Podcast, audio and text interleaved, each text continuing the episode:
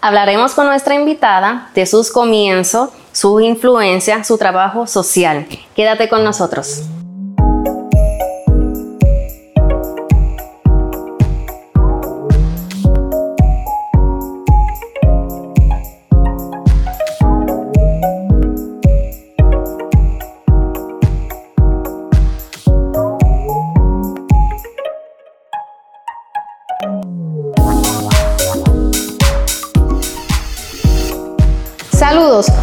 Verdades con Café nos acompaña una mujer que ha servido de inspiración a jóvenes y mujeres a adentrarse en caminos que son mayormente liderados por hombres.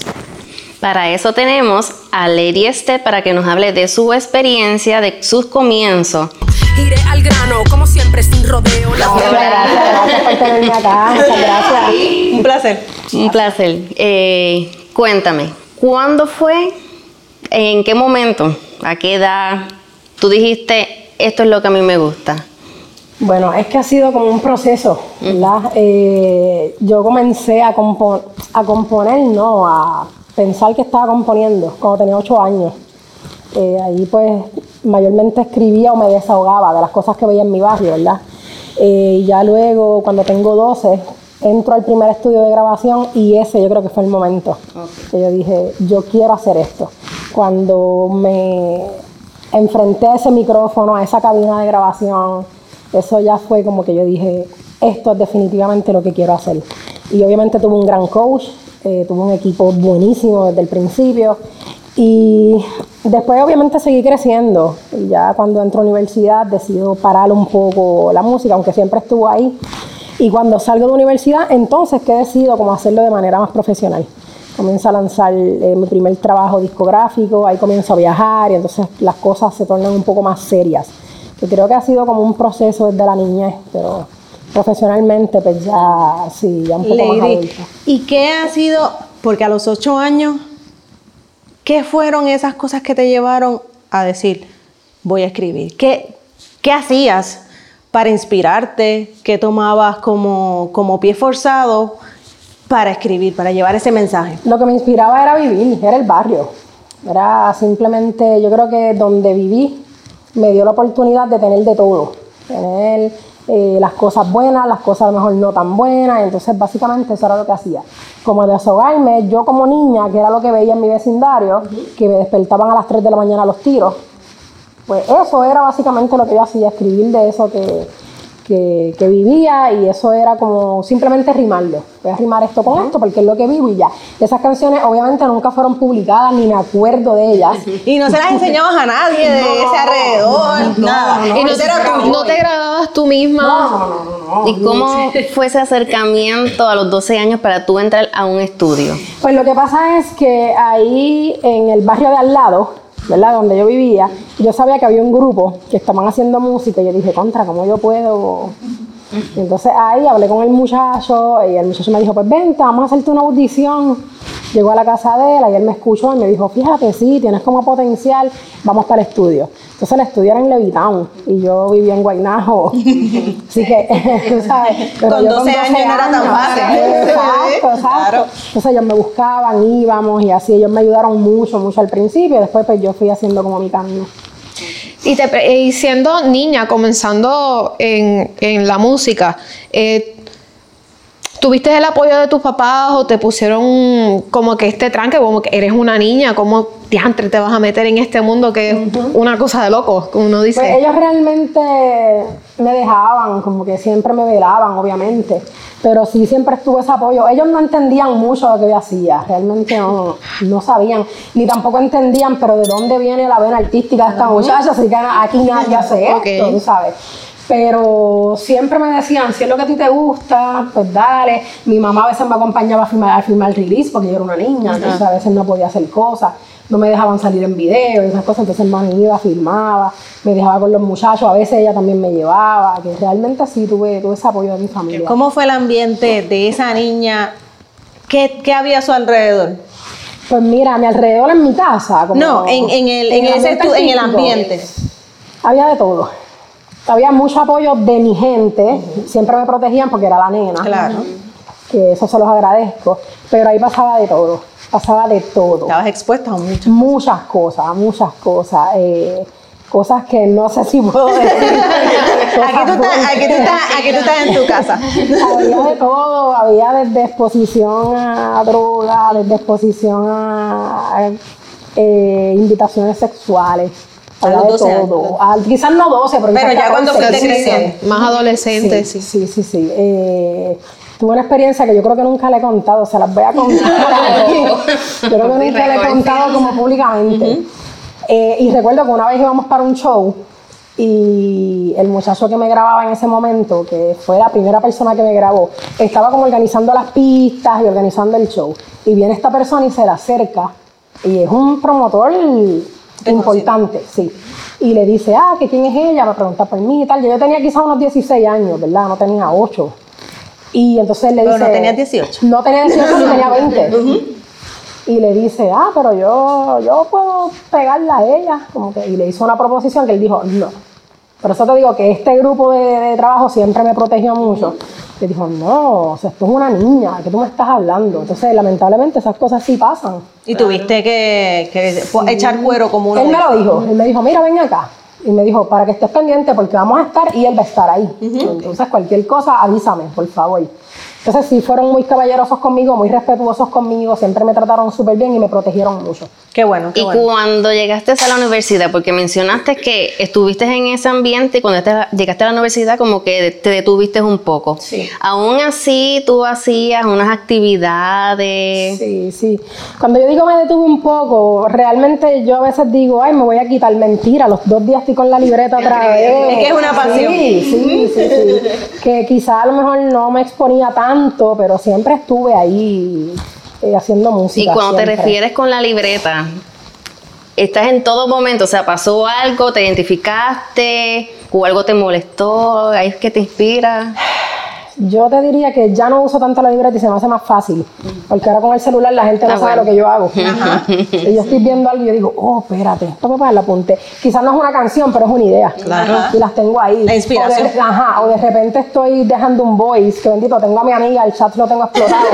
papá, papá, ¿y ya qué es eso? Tranquila, no es caso. Es para que me lo guardes ahí. Sí, sí, sí, guárdame eso ahí. O abro la, la grabadora de voz y ahí escribo algo y la gente no sabe, la gente dice, ya lo está hablando sola. Sí, estoy en mundo siempre. Y dentro del género como mujer, ¿cómo ha sido el trabajarlo, la aceptación, el apoyo? ¿Quiénes sí, quiénes no? Definitivamente retante, retante, porque sobre todo si en el género urbano es difícil, en el rap es triplemente difícil porque eso está dominado por hombres, pero, pero full. Y sí fue retante, pero yo me propuse no hacerle tanto caso a eso, sino que yo decía, ¿sabes qué pasa? que yo de todos modos lo voy a seguir haciendo porque a mí esto me apasiona demasiado. Así que, pero sí decían, ah, esta no le mete, o ah, este que se cree esta. Esas cosas sí pasaron. Pero hoy día ya no pasan tanto. Y es porque. Por mujeres yo- como tú. Sí, porque yo me he propuesto. Oye, hay otras muchachas. No, que- no, no, no decimos que todas. Claro. Pero ese, quizás tu pasión era mucho más fuerte porque hay otras niñas que quizás sí lo tenían. Niñas y jóvenes que tienen ese deseo, pero dicen, es que ¿cómo lo hago? Eso, porque es que ven, eso. la realidad es que si tú ya estés expuesto no al género del rap, tú piensas en rap y tú visualmente un hombre.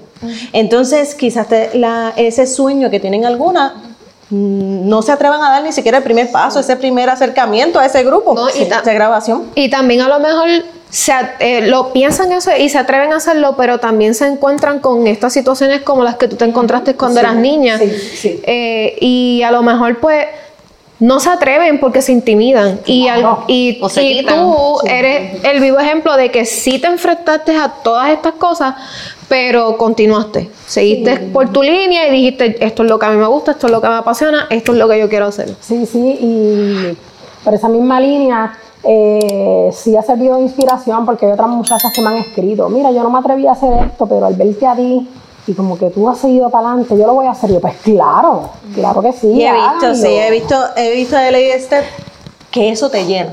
Sí. Que, que no eres. Porque es muy fácil tú pensar, no, es que entre las mujeres, que si hay poco espacio para mujeres, pues si tú vas, yo, no, no, no, yo estoy primero.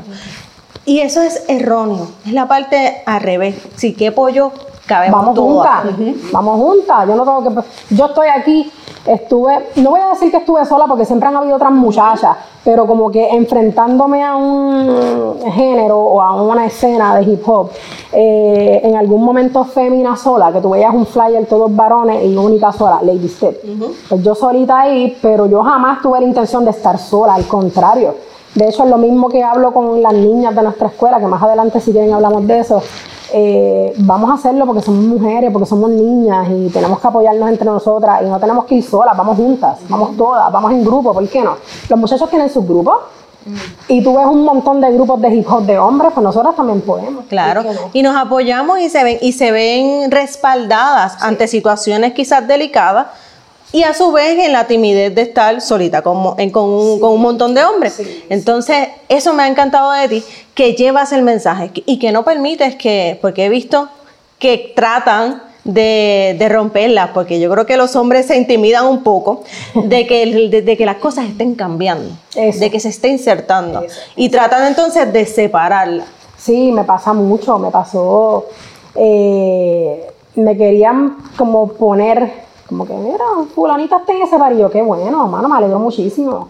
Y después ella me confiesa que le decían lo mismo a ella. Ah, el lleva y trae. Y ella, como que no nos conocíamos, de hecho, ella como que, pues, qué sé yo, yo la respeto porque yo sé que lleva mucho tiempo o lo que sea. Y después nos conocimos y ella me dijo, mano, ¿tú sabes que nos querían poner a pelear? Y yo, chacha, olvídate de Sí, eso. eso, y, es bien eso". común que cuando eh, ven a, a mujeres que están haciendo lo mismo, tratan de ponerlas como que en, Claro. en competencia una con la otra, como que mira, fulana está haciendo esto, trata de hacerlo mejor o, o, o igual Porque quizás. ella habló de ti, No, mira, ya dice que que es la no son mejor. ciertas. No, óyeme, que dijeron, ah, aquella en la tarima dijo que ella era la mejor. Y yo, pues, ¿qué tú quieres? Que diga, yo soy la más chata. ella, eso es su show, ella tiene que decir que es la mejor. Y yo desde abajo, desde el público, le digo, eres la mejor, porque tú eres la que estás ahí. Cuando me toque a mí, yo igual voy a decir, yo soy la mejor, y esta es la mejor, y la otra y la otra. Cada cual tiene su estilo. No, y es que tenemos que, en esto y en la vida, tenemos que creérnosla. Tenemos Claro, que vivir claro. y entregarnos por completo a lo que vamos a hacer. Porque si tú no crees en ti, ¿quién lo va a hacer? Definitivo. Y la primera vez, ¿cuándo fue que tú grabaste tu primer disco? ¿Cómo fue esa experiencia, el acercamiento? Pues mira, eh, yo soy artista independiente, así que a mí nadie nunca me ha dicho Otro "Vente". reto. Sí, sí, sí, súper grande. A mí nadie nunca me ha dicho, vente, vamos a grabarte un disco. No, no, eso lo he tenido que hacer yo. Así que eh, esa primera producción se llamó Mi Expresión.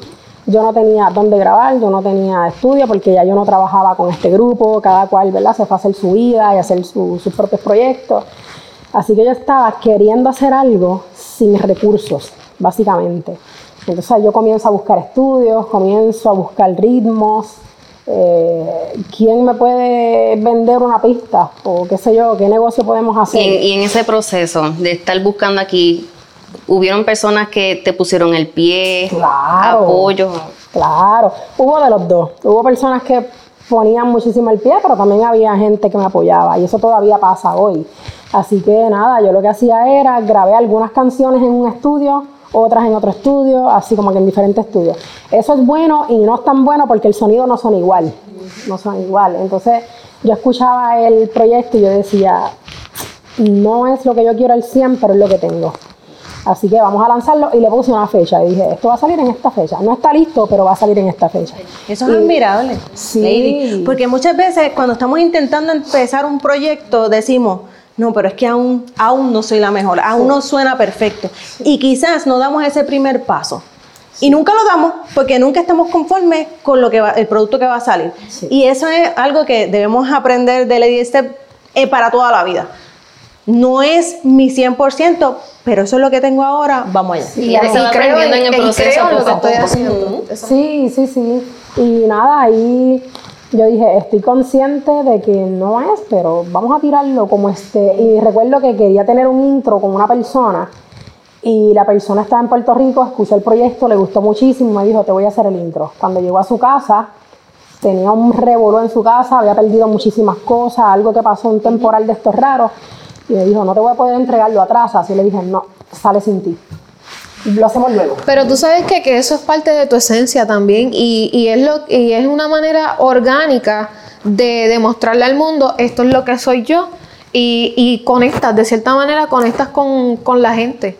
Sí, sí, sí, nada, pero yo hice ese proyecto y ese proyecto que para mí era sencillo fue lo que me llevó a Colombia por primera vez. Me llevó a Colombia tres, cuatro veces corrida. Era un proyecto que yo decía, esto lo escucharon mis amigos, qué sé yo. Oye, esa es una de las preguntas que yo tenía pensado. ¿Qué otros lugares que no fuera Puerto Rico tú has podido llegar? ¿Cómo fue ese acercamiento? Eh, Colombia he ido varias veces, es como mi segunda casa. Esa gente de verdad que me han dado un amor brutal.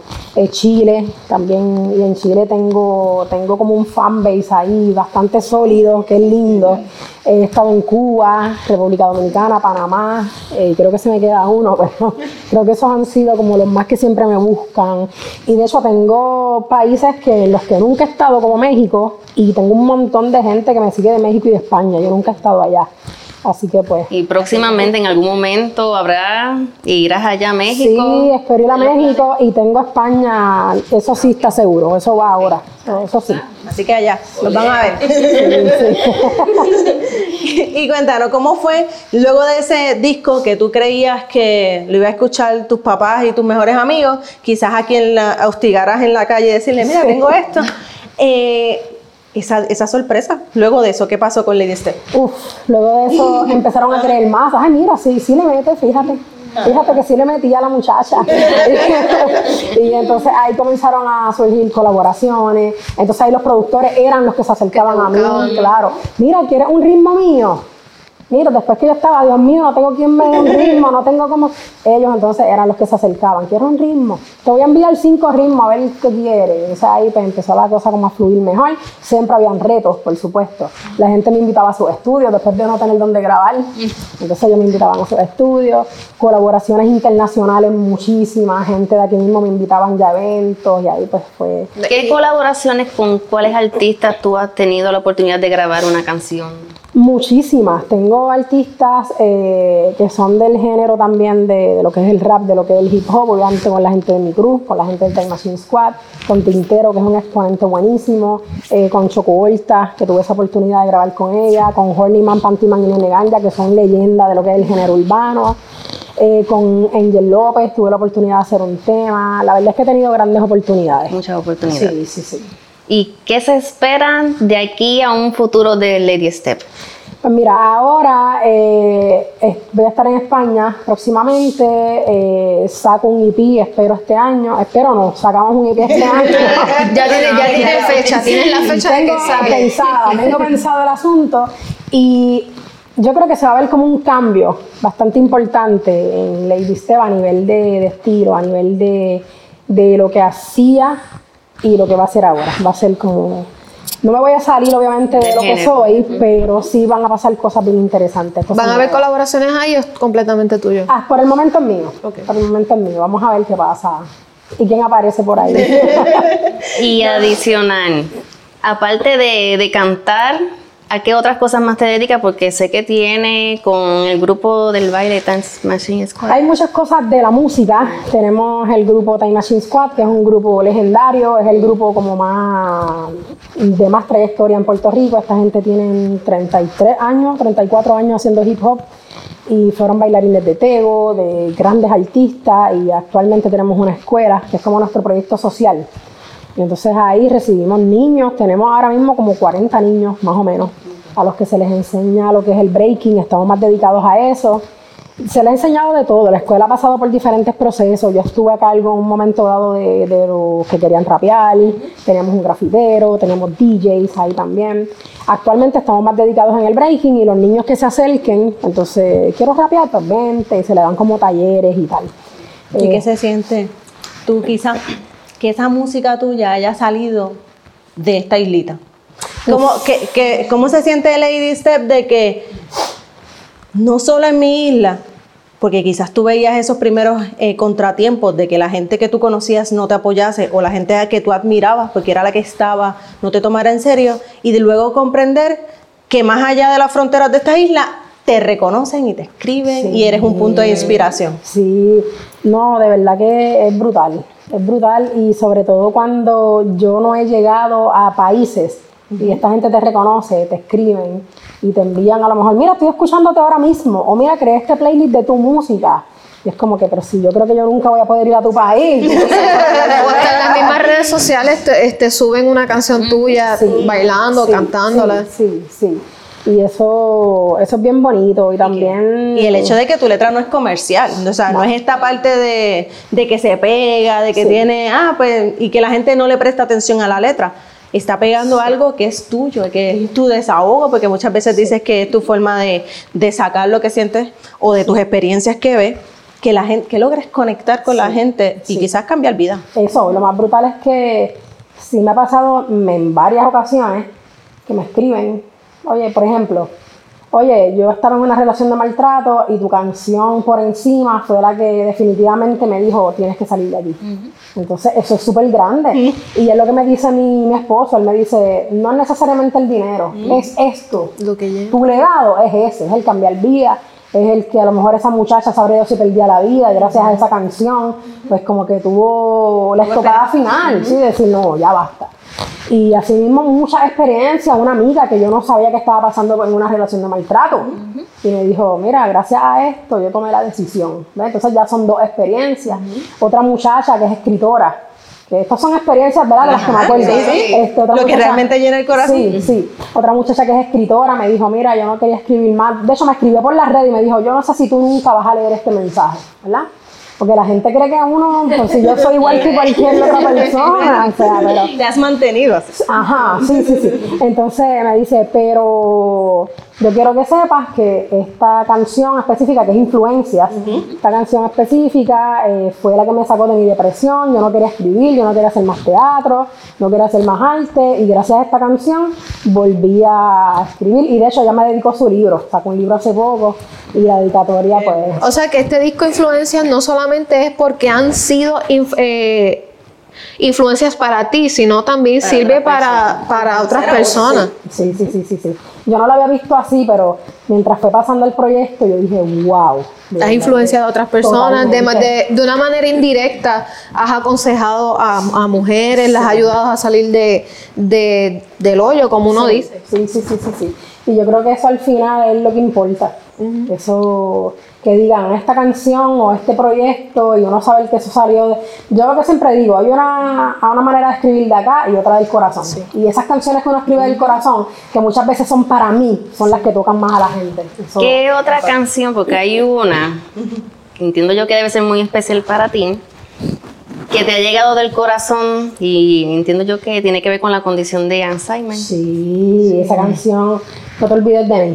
Esa canción es la que cierra el álbum y cuando termino el álbum, no me había ni percatado, se lo enseñó a un amigo sin que saliera el álbum y me dice, mano, empieza a hacer el álbum hablando de, con la canción Influencias, hablas de tu abuela y terminas el álbum con la canción de No te olvides de mí.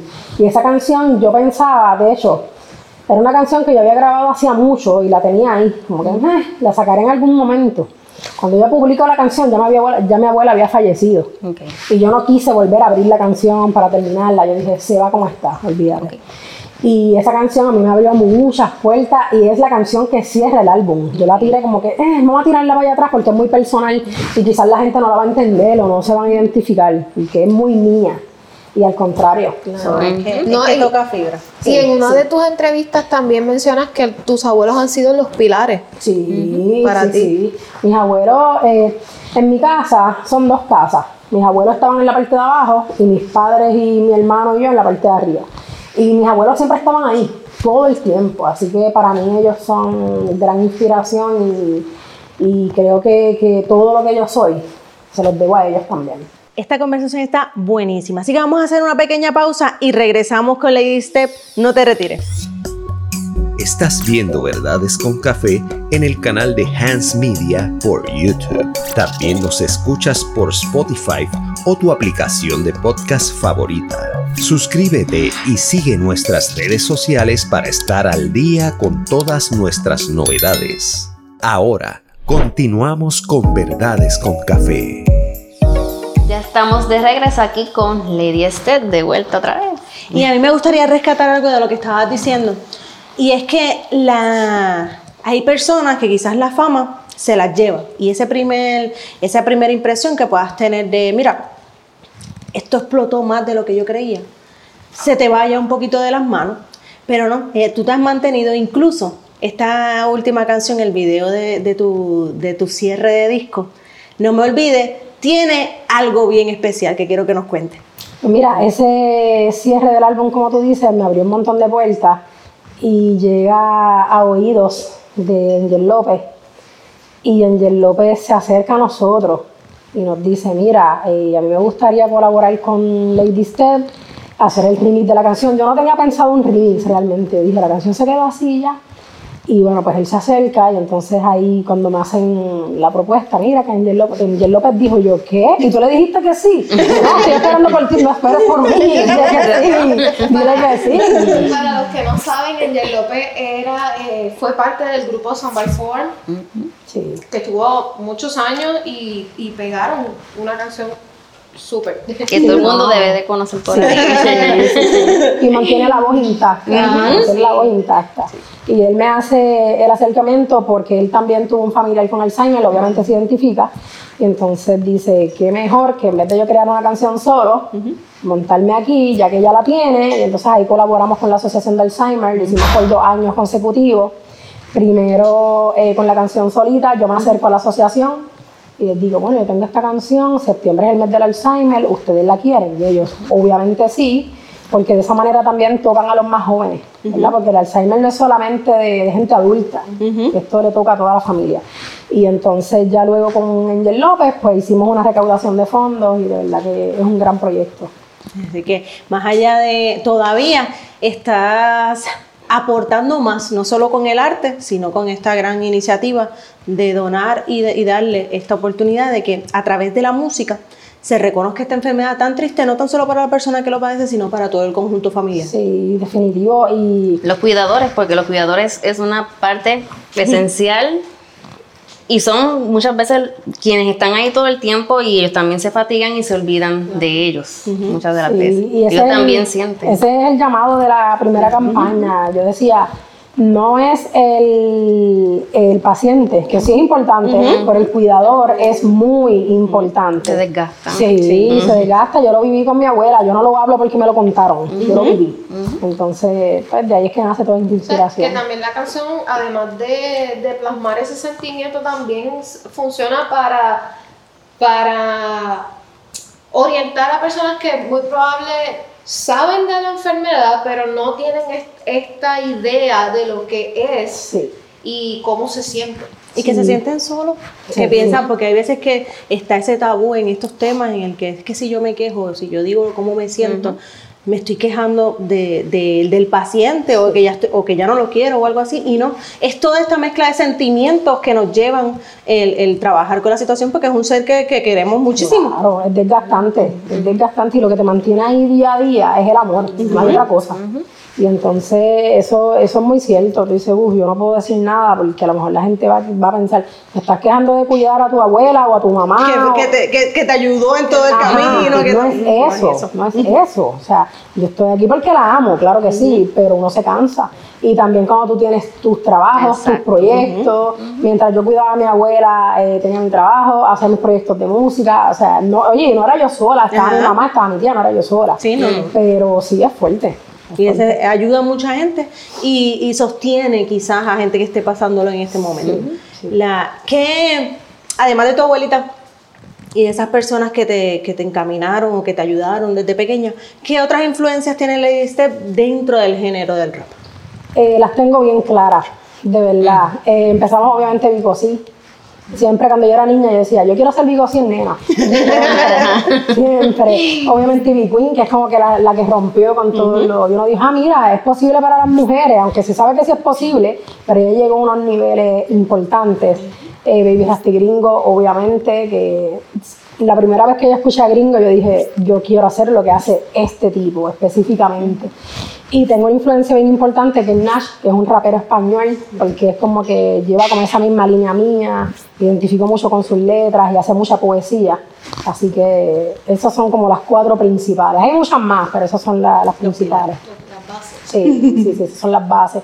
Y creo que cada uno ha aportado, como que en estilo, este me ha ayudado mucho, pero a nivel de mejorar en letra, en métrica, en rima, eh, se lo debo a este otro y así.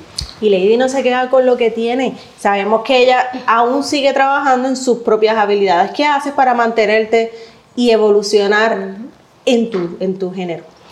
Pues mira, eh, me reto mucho. Eh, estoy por ahí, me meto a cosas que yo digo, "Eh, a lo mejor no lo puedo lograr. Ahí estuve en un torneo de tiraera bien interesante, bien bueno, pero lo hice como para retarme también. A mí me gusta mucho el tema de la tiraera, aunque no lo parezca.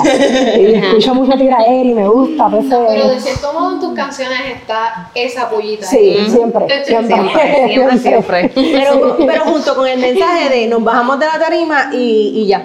Exacto, claro, claro, claro. Esto Sí, es porque la gente se cree, porque a veces que escuchan esas tiraderas entre ustedes y dicen, estos dos se odian, no, estos no se no, pueden ni ver. Sí, pero yo soy amiga de todos ellos y nos escribimos y ya no estamos, eh, obviamente ya no, ya no estamos en este asunto de las tiraderas, pero somos amigos, nos llevamos bien y yo le digo, oye, eso que me dijiste te quedó bueno. Entonces, o sea, que realmente nos tiramos, pero después cuando bajamos de tarima compartimos, yo conozco a sus familias, ellos a la mía, así que, pero siempre me mantengo en eso porque eso también me da otras habilidades y me mantiene siempre La como que- improvisación eso. sí, me mantiene siempre activa y me gusta mucho, la verdad es que creo que es lo más que me gusta de todo, de todo lo que es la música. Aparte del viaje que nos hablaste ahorita, eh, que vas hasta España, Sí. ¿qué otros planes adicionales, tanto de viaje a otros países, discos, colaboraciones, tienes Sí. en mente más o menos? Digo, no se pueden decir todas, ¿verdad? Sí, no, pero tengo, tengo una colaboración que va para Alemania.